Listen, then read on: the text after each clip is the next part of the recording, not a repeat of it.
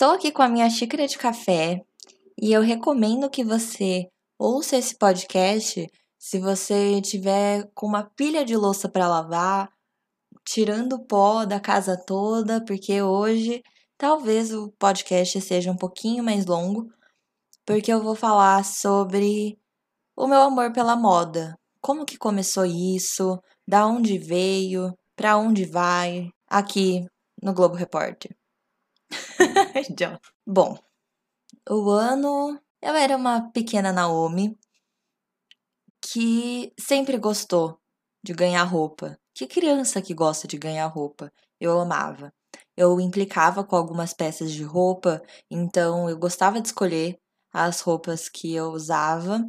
É, eu nasci 13 e 10 anos depois das minhas irmãs, então elas me vestiam muito, elas me é, elas eram minhas stylists, né? Então, e eu sempre fui uma criança extremamente e enfim, fui crescendo, gostava, eu pegava resto de tecido e fazia os vestidos das minhas Barbies. Eu pedia coisas de desenho para ficar desenhando roupa. Eu tinha um brinquedo da Bratz que era meio que para você ser estilista da Bratz, assim. Vinha com os moldes, era muito legal.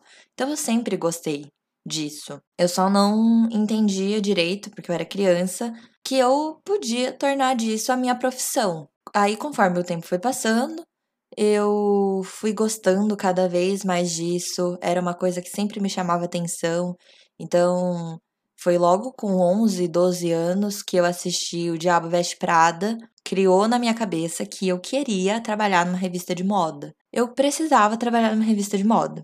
E isso é uma, era uma das minhas metas que se prolongou até um tempo atrás. Mas assim, é, é muito engraçado como a vida vai vai guiando. Às vezes ela muda de curso de uma maneira muito, né, é, discrepante, mas ainda assim, todo tudo que você fez, todo o seu caminho, ele foi trilhado para que você chegasse aonde você está hoje.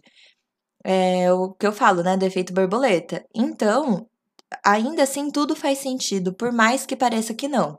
Por que, que eu tô falando disso? Porque essa minha vontade de trabalhar numa revista de moda com 11 anos de idade, ela já expressava a minha vontade de trabalhar com comunicação de moda não necessariamente numa revista, porque hoje em dia, apesar de algumas revistas terem.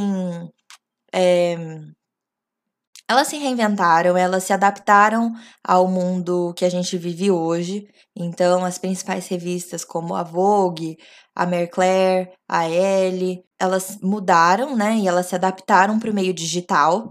Elas ainda fazem impressão de, de revistas físicas, mas elas entenderam que o site, o Instagram, é, o YouTube são plataformas que vieram para ficar. E tudo isso é comunicação de moda.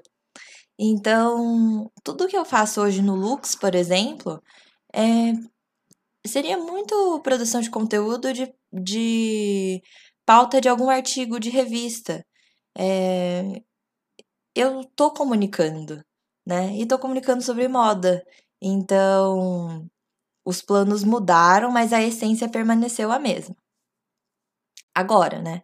Porque aí, com 11 anos, eu coloquei na minha cabeça que eu queria fazer moda, e isso ficou na minha cabeça até chegar o fatídico ano do vestibular. Porque aí você tem que, de fato, escolher o que você vai fazer na faculdade. E aí foi bem na época que eu tinha fechado o intercâmbio. Então, quais foram os planos? Eu fazia um ano de faculdade, trancava para poder fazer o intercâmbio. Ficava um ano nos Estados Unidos e voltava para continuar a faculdade. Pergunta se alguém da minha família me apoiou a fazer moda. Não, ninguém. Eu queria fazer em São Paulo. O custo de vida lá é absurdo. As faculdades pagas lá são um absurdo. São boas? São, mas é tipo quatro, cinco. Tem umas de até sete mil reais.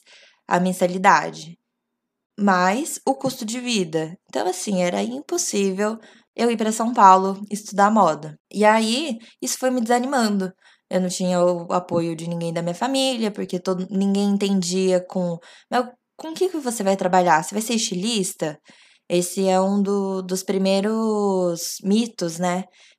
As pessoas acham que se você tá fazendo moda, você vai ser estilista. E não, moda ela tem um leque enorme de opções para você trabalhar. E mas na época eu também não sabia exatamente o que eu queria fazer. Então eu desisti e decidi ir para a área de comunicação, porque como eu falei, eu sempre fui uma pessoa comunicativa então, eu decidi fazer publicidade e propaganda. Fiz um ano de PP. Não é que eu não gostava, eu gosto. É, eu acho que está tudo interligado. Eu gostando de comunicar, eu gostando de comunicação no contexto geral, publicidade e propaganda era uma faculdade que eu poderia ter terminado tranquilamente. Mas durante meu intercâmbio, eu fiz um, uma experiência de voluntariado trabalhando num brechó e eu, putz, me apaixonei, assim. Eu falei, meu, não tem como. Eu preciso trabalhar com moda, eu preciso fazer alguma coisa com moda. E foi, foi bem na mesma época que a minha mãe, aqui do Brasil, falou: Ai, conheci a história de uma menina que fazia direito, trocou e foi fazer moda, porque é o que ela gosta. Se você quiser fazer moda, faz moda que eu te apoio e é isso.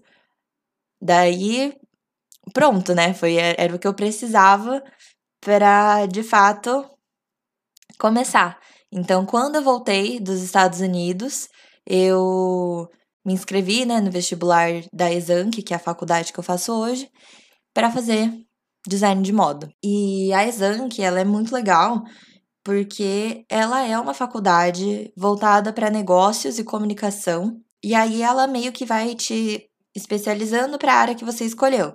Então, no, caso, no meu caso, é moda, mas eu tenho área de marketing, de administração. Logo no começo da, da faculdade, eu ainda não sabia exatamente com o que eu queria trabalhar. Comecei na metade de, de julho o Lux, que na verdade começou com uma vontade minha de simplesmente registrar os meus looks diários, né? O look do dia, porque eu ia pra faculdade, tipo, de bota vermelha, camisa social e legging, sabe?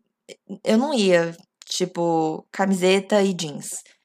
Às vezes eu ia, mas às vezes não. E aí comecei a registrar, aí falava o porquê que eu usava aquela peça e tudo mais. Mais ou menos o que eu faço hoje. Só que era só nos stories. Não tinha pretensão nenhuma de produção de conteúdo, igual é hoje. Que esse era o caminho que eu queria seguir, que era a consultoria. Então, foi nessa de explicar é, o porquê das peças, a história das peças, o que combinava com o meu estilo, o que não combinava, o porquê que eu escolhi a, a cor X e não a cor Y.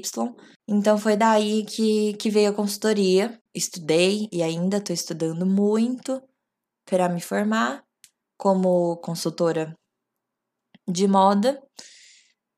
Mas a minha meu amor por moda, minha paixão por moda, ela é uma coisa que ela só me acompanha e ela só cresce, assim. É uma coisa que eu facilmente poderia ficar o dia inteiro falando sobre. Eu amo as, é, cada coisinha que tem da moda, cada vertente da moda. Inclusive, quando eu critico alguma coisa relacionado à moda, também é algo que eu gosto de falar, que é realmente trazer reflexões porque eu sou essa pessoa, eu sou uma pessoa questionadora, eu sou uma pessoa reflexiva. Eu tô o tempo inteiro me questionando, pensando, refletindo. Acho legal trazer isso para as pessoas, né? Então, também faz parte dessa minha veia de comunicação que tenha que tenha seguido esse esse caminho. Então, eu recebo muito. Teve uma coisa que foi muito legal que aconteceu uns dias atrás, é, uma professora de uma escola de ensino fundamental veio me pedir permissão para passar o vídeo que eu fiz sobre gordofobia na moda para os alunos dela. Meu, tipo, que legal, sabe? E tudo isso é fruto único e exclusivamente do meu amor pelo que eu faço, porque pelo que eu quero fazer, né? Porque se não fosse isso, não ninguém estaria vendo. Ninguém estaria de fato acompanhando. Eu acho que uma coisa realmente puxa a outra.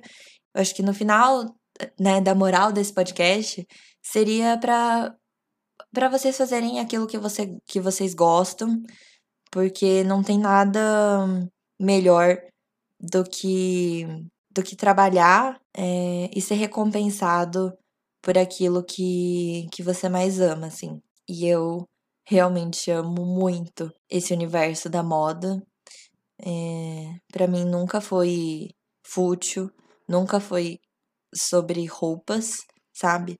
A moda, ela é sobre pessoas, ela é sobre sentimentos, ela é sobre um olhar interno, você se conhecer, né? O autoconhecimento. Então, e expressão, né? A moda, ela é arte e ela também é comunicação. E eu sei que eu sou muito privilegiada de poder trabalhar com alguma coisa que eu gosto. Nem todo mundo tem essa escolha, mas por isso que eu, que eu tô falando. Se você tem essa escolha, se você tem essa oportunidade, se você tem esse privilégio de escolher algo que você gosta, é, que você ama fazer como profissão, faça. Se a gente tem essa vida, né, pela frente, dia após dia, e você não tirar o melhor dela, o que, que vai sobrar? Terminar esse episódio agradecendo todo mundo que, que ouve os podcasts, que segue o Lux, que interage, que conversa comigo. Toda essa interação é a melhor parte disso. Então, meu muito obrigada.